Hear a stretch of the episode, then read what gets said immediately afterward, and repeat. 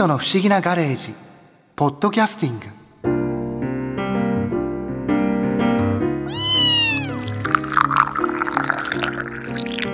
はいしんいちさんコーヒー。あありがとうカオルさん。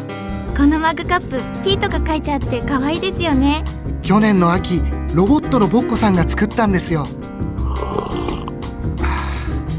そういえばこの前僕と N 博士が忍者の歴史を訪ねた後でガレージに帰ってきた時ボッコさんすごいスピードで走っていっちゃいましたよね。そんなことありましたっけ？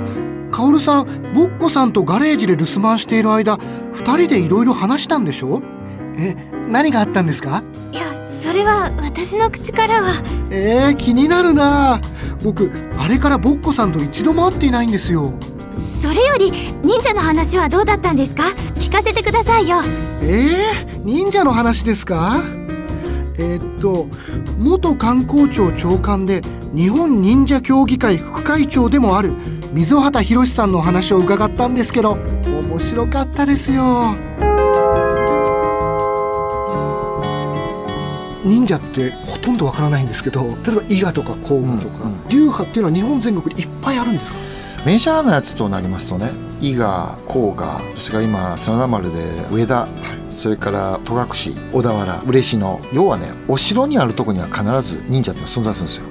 殿様がいわゆるスパイですよ。諜報活動でね要するにいろんな情報を平民の中に混ざり込んで取ったりあるいは機密の情報を取りに生かしたりそのために使われてたのが忍者なんですよ。あその人材というのはまず運動神経良くないといけないんですよ。スピーディーで。なんかイメージがありますよねあとね頭がいいこと。頭情報分析能力があるだからねアメリカの CIA あるでしょ？ああります。ああいうああいうねインテリジェンスが高めていけないんですよ。要するに昔あの工作員って言いましたでしょ？しれっとした顔して情報を取る分析する。ああいうね情報を処理できる能力。それからね早手のように現れて早手のように去っていく。要するにパッと情報を取ったらすぐ殿様に向かってパッと情報を持っていくでそのためにね体を鍛えてるんですよ。でいろいろ忍術ってあるでしょ？あれがねああいうふうにこうパパッとね石垣を登っていくとか、そしてね義理人情礼節を重んじること無駄なことは言わない。で非常に平和を愛して実を言うと専守防衛人から責められない限りは自分から責めない。あと職人気質。だから一生懸命に自分を体を鍛えてね。でもう世の中の分析をきっちりやる。昔はね悪党やったんですよ。ちょうどその戦国時代の前までは。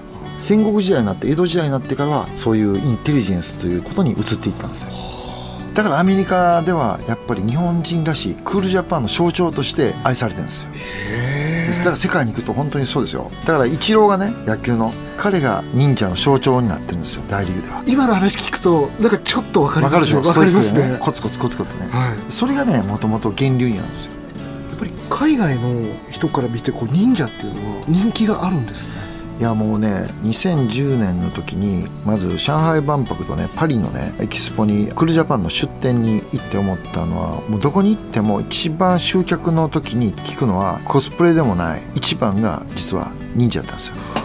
その時からそれだけ人気があったんですね。いやもう忍者の人気っていうのはやっぱりすごいですよ。やっぱりナルトの影響がね。漫画の。そうそう。はい。忍者タートルとかね。アメリカではねやっぱりこのね映画とかねゲームですよ。あそっか。タートルズも忍者ってことですよね。そうそうそうそう。それからあとねインドネシアとかねタイとか行くとやっぱり忍者服部君とかねアニメの影響ですよね。あのね台湾とねインドネシアタイはすごいですよ。僕ら想像以上にもう浸透してるんですよだからもう各自治体プロモーション行く時にやっぱり一番こう集客力が高いのは忍者でしょうね。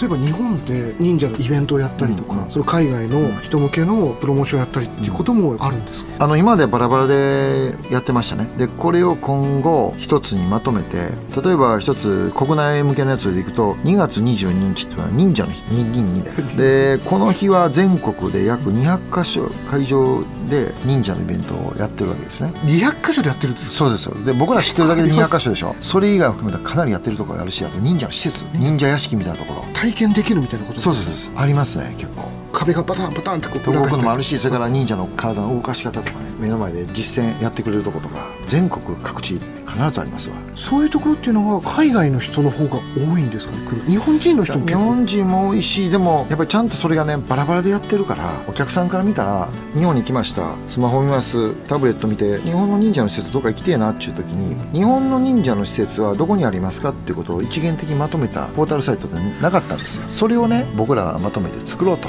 日本に来たら忍者協議会パチッとアプローチしたらそこから施設からイベント情報全部出てくると。そうすると分かりやすいじゃないですか。調べやすいですよね。そう。広域観光ルートもできるんですよ。今までバラバラ言ってたのね。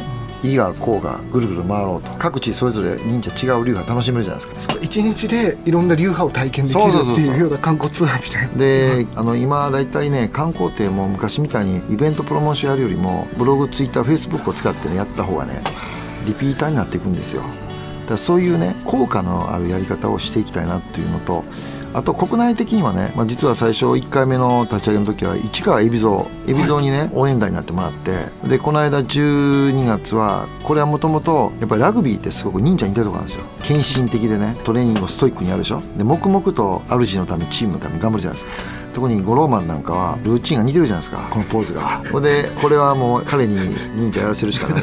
それでね 五郎丸に2人目の大使になってもらってあもうなってもらったんですよ。ななりああすごい。で聞いたらね日本代表のメンバーって僕らがアプローチする前から実はジムでトレーニングを忍者トレーニングって言ってやっとったらしいんですよ。要するにスピーディーでこうボールを運ぶでしょ、であのスピーディーな動きっていうのは忍者トレーニングと言ってたと。もともと言ってたんですそうらしいんですよ。僕らがアプローチする前から、はい。だからやっぱり確かにラグビーのプレーのスタイルと動きってすごく忍者に共通してるところありますよ。フォワードなんか行ったらスクラム組んでもうしんどいでしょ。そうですよね犠牲になってもう誰がもうやるかっていうぐらいね 首がもがれるような思いますそれはあれのねやっぱりね共通してるとこはね礼節を重んじるとかね主のためとかね自分を殺す忍耐するストイックなトレーニングを積む。それ俊敏な動き。これラグビーなんですよ。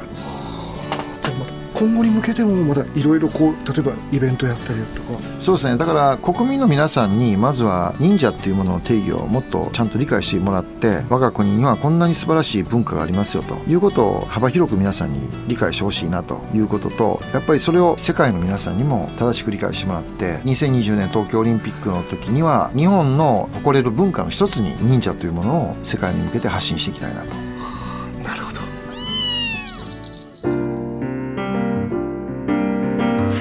僕が聞いたことを話しましたよ。カオルさんボッポさんと何を話したんですか？すいません忘れちゃいました。もうそれ忍法物忘れの術じゃないですよね。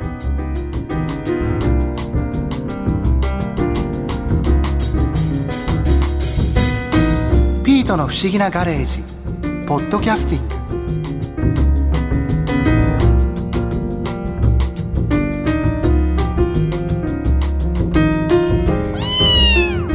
ここで耳寄りなお知らせです。ピートの不思議なガレージをもっと楽しみたいという方は毎週土曜日の夕方5時東京 FM をはじめお近くの FM 局で放送のピートの不思議なガレージをお聞きください。